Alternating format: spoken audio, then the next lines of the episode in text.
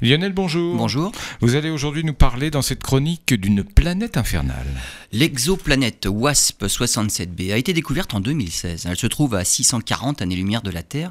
Elle fait partie de la grande catégorie que les astronomes appellent les Jupiters chaudes, car ce sont des planètes géantes et elles sont situées très près de leur étoile. Alors dans le cas de WASP-67b, les astronomes sont quand même surpris par les températures atteintes. Hein. C'est vraiment une planète infernale. Elle est tellement proche de son étoile que la planète en fait le tour en moins de deux jours.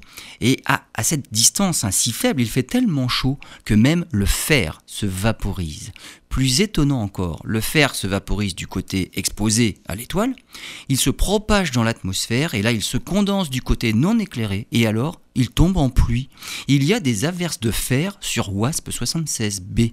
Dans l'atmosphère de la planète, les astronomes ont même découvert la signature du calcium ionisé. Et là, ça veut dire que la température qui règne de ce côté de la planète doit avoisiner les 4500 degrés, alors que du côté non éclairé, il fait quand même nettement plus frais, seulement 1300 degrés.